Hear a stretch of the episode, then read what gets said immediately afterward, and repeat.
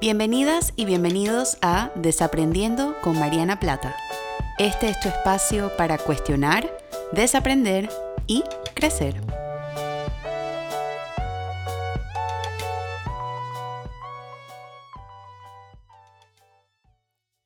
Bienvenidos a un nuevo episodio del podcast Desaprendiendo. Yo soy Mariana y como siempre súper contenta de estar compartiendo con ustedes una semana más y el día de hoy vamos a hablar de un tema que me encanta porque combino un poco de mis dos pasiones de la psicología infantil con el feminismo. Y en la pregunta que me gustaría que desaprendamos juntas y juntos el día de hoy es, ¿hay juguetes para niñas y juguetes para niños? Y este tema a mí me encanta porque, bueno, para los que no y las que no saben, yo soy psicóloga clínica de niñas, de niños y adolescentes.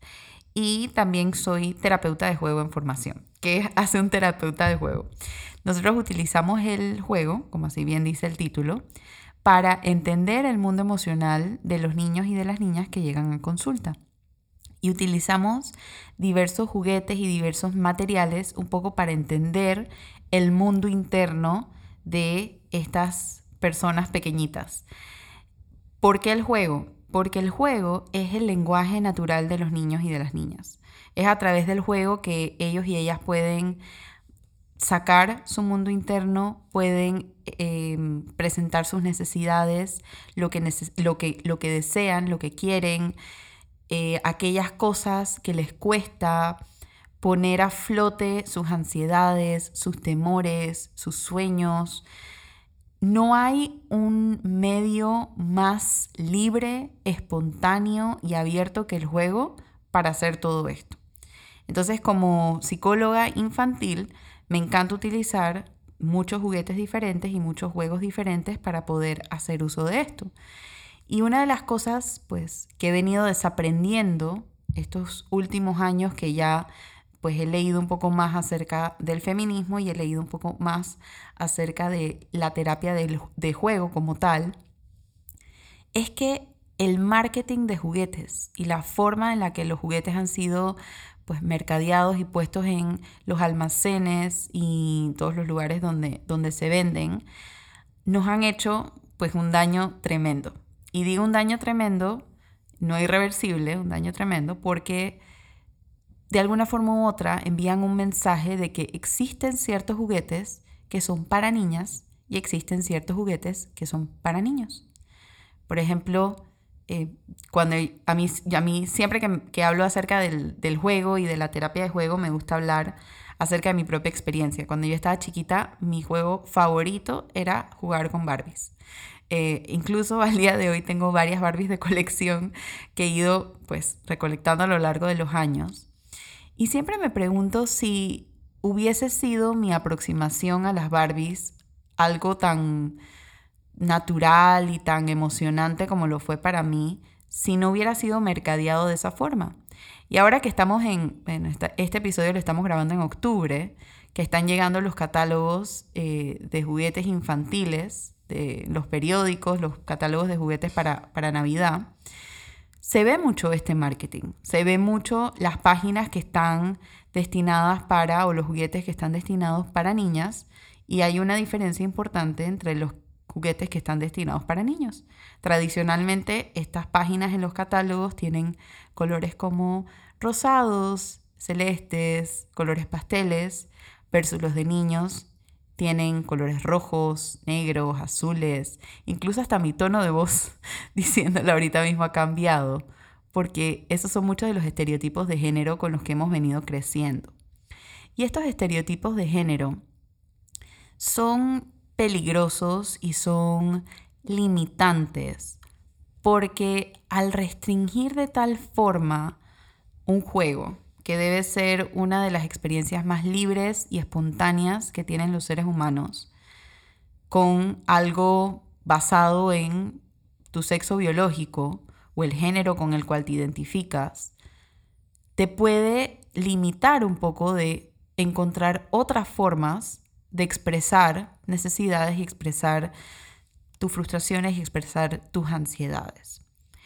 Y cuando hablo acerca de esto, me acuerdo que pues haciendo la investigación para un artículo que escribí acerca de esto en el blog de Psych Central, me encontré con esta campaña basada en el Reino Unido que se llama, en inglés se llama Let Toys Be Toys y en español se traduce a Dejemos que los juguetes sean juguetes. Y esta campaña se ha dedicado a un poco a recopilar y recolectar todas las formas en las que estos estereotipos de género y el marketing de juguetes limitan la creatividad y la imaginación de los niños y de las niñas. Y una de las cosas que ellos dicen, pues en sus comunicados y en su página web, los pueden buscar en Google como Let, Let Toys Be Toys, es que los niños y niñas no salen del vientre con expectativas sobre sus carreras o creencias acerca de cómo ser funcionales para la sociedad pero los estereotipos de género que vemos en el marketing de juguetes conectan con las desigualdades que vemos en la vida adulta. Y yo estoy pensando, y hablo mucho de esto porque primero, que, primero antes de ser feminista fui psicóloga y fui psicóloga infantil.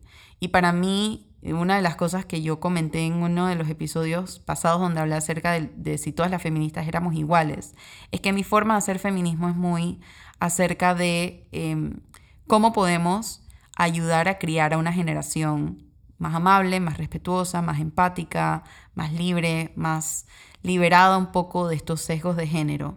Y hablo mucho acerca de los niños y de las niñas. Cuando leí acerca de esto, me hace mucho sentido y conectándolo un poco con mi, con mi carrera profesional y lo que yo hago en mi práctica clínica, lo que yo hago es abrir espacios para conectar con las emociones. No es sorprendente porque hay mucha evidencia empírica que apoya esto, que las mujeres tenemos más dificultad para conectar con emociones como el enojo y la frustración, y los hombres tienen más dificultades para conectar con emociones como la tristeza o la vergüenza, por la forma en la que hemos sido criados y criadas. Entonces, entendiéndolo de este punto y sabiendo que esto es contraproducente para nuestro crecimiento emocional como seres humanos, porque al final del día todos y todas deberíamos tener acceso a, o, o permiso para expresar todo el rango de emociones sin necesidad de distinguir que unas son más válidas para niños versus que otras son más válidas para niñas. Entendiendo esto, me cuestiono mucho cuál es la función de este marketing de juguetes.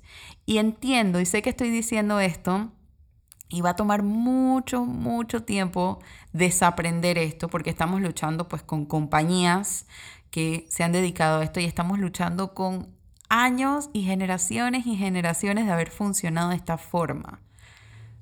Pero si poco a poco, y cada uno desde su esquina, desde su casa, desde su familia, desde su círculo, puede empezar a desaprender esto, quizás podríamos empezar a abrir más espacios emocionales para nuestros niños y para nuestras niñas. Porque más que los juguetes, y más que si hay juguetes para niñas o para niños, lo que deberíamos empezar a prestar atención es cómo se están conectando con el juego. Es decir, ¿se están conectando de una forma sana con el juego? ¿Están explorando su creatividad? ¿Están comunicando y colaborando con otros niños y con otras niñas? ¿Están dejando que su fantasía y su imaginación y su espontaneidad siga su curso natural? son los juguetes que están utilizando algo que promueve su pensamiento crítico y promueve su curiosidad y promueve su comunicación y su uso del lenguaje y su empatía.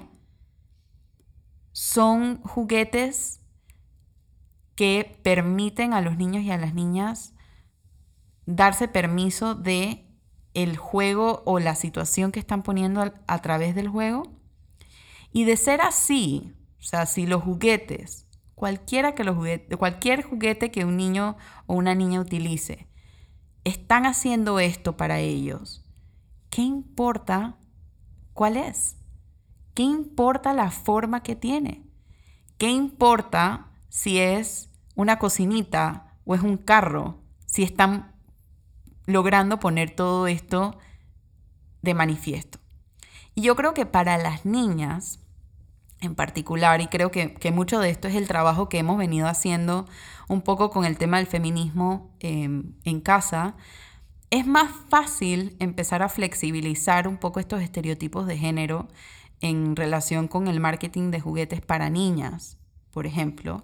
Eh, estoy viendo más, por ejemplo, laboratorios de química, eh, un poco neutrales que tanto niñas y niños pueden usar. Em, estoy viendo más carros, estoy viendo más niñas utilizando eh, herramientas de STEM, que es esta nueva vertiente que une las ciencias, la tecnología, la ingeniería y la matemática. Y creo que como sociedad nos cuesta un poco más flexibilizar estos estereotipos de género con los niños varones. Nos asusta mucho ver a un niño varón utilizando una muñeca, por ejemplo, o pidiendo una muñeca, o utilizando la cocinita, nos causa un poco de angustia o de ansiedad porque creemos que eso va a determinar un montón de ansiedades que cada persona tiene acerca de lo que va a hacer de ese varón cuando sea mayor. Nos da ansiedad su orientación sexual, nos da ansiedad su sexualidad, nos da ansiedad lo que eso pueda determinar. Cuando en realidad un juego de muñecas, por ejemplo, podría ser una oportunidad para que el niño empiece a trabajar cómo da cuidado y cómo ofrece cuidado. Un juego de muñecas, por ejemplo, podría ser la oportunidad que ese niño tiene de poner en práctica cómo ser un buen papá, un papá suficientemente sano, o un tío suficientemente sano, o un hombre que aporta la casa de manera de equiparar la carga doméstica y la carga eh, mental y la carga emocional que muchas mujeres venimos cargando.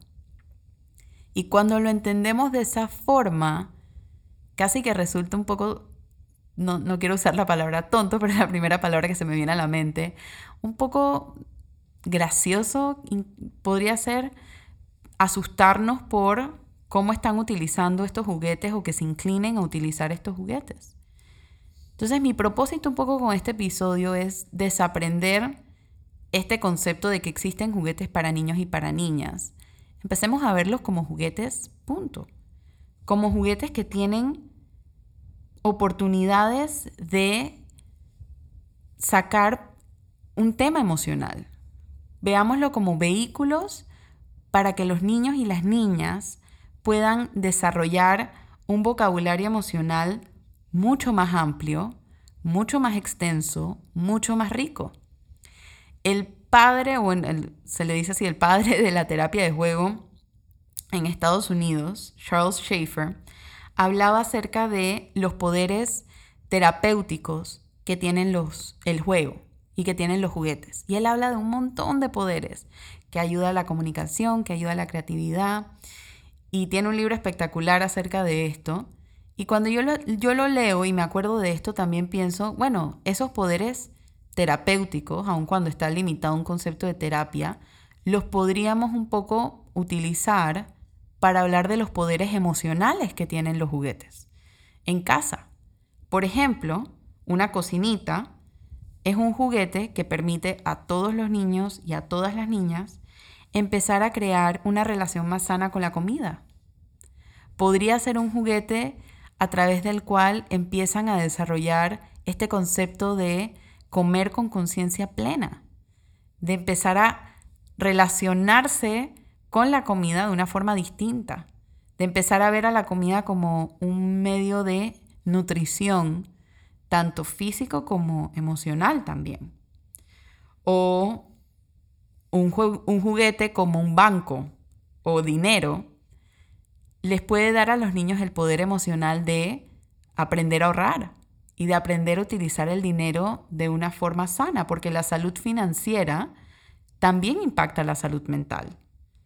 O un juguete como las muñecas, como mencioné anteriormente, le puede dar a los niños y a las niñas una oportunidad de poner en práctica el cuidado y de expresar el cuidado ante el otro y de ser cariñosos y de ser empáticos y de relacionarse con las personas, con estos bebés o estos muñecos o muñecas, de una forma mucho más cálida. ¿Y esa calidez humana no la necesitamos todas y todos? ¿Acaso no es esa calidez humana lo que diferencia a las personas sanas y a las personas que queremos tener en nuestra vida?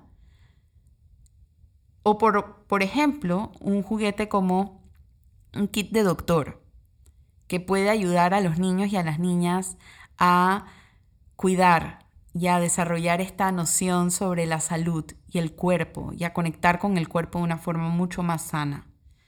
Una casita, por ejemplo, una casita de muñecas, a través de la cual podemos empezar a trabajar estos conceptos de familia y, ver a través del juego de estos niños y estas niñas cómo se están comunicando y cómo se están relacionando los unos con los otros y utilizarlo como un vehículo para precisamente maximizar este poder emocional de la unión familiar y de una familia suficientemente buena. O los legos, por ejemplo, que dan muchísimos poderes emocionales. Creatividad, pensamiento crítico, curiosidad, colaboración, manipulación motora.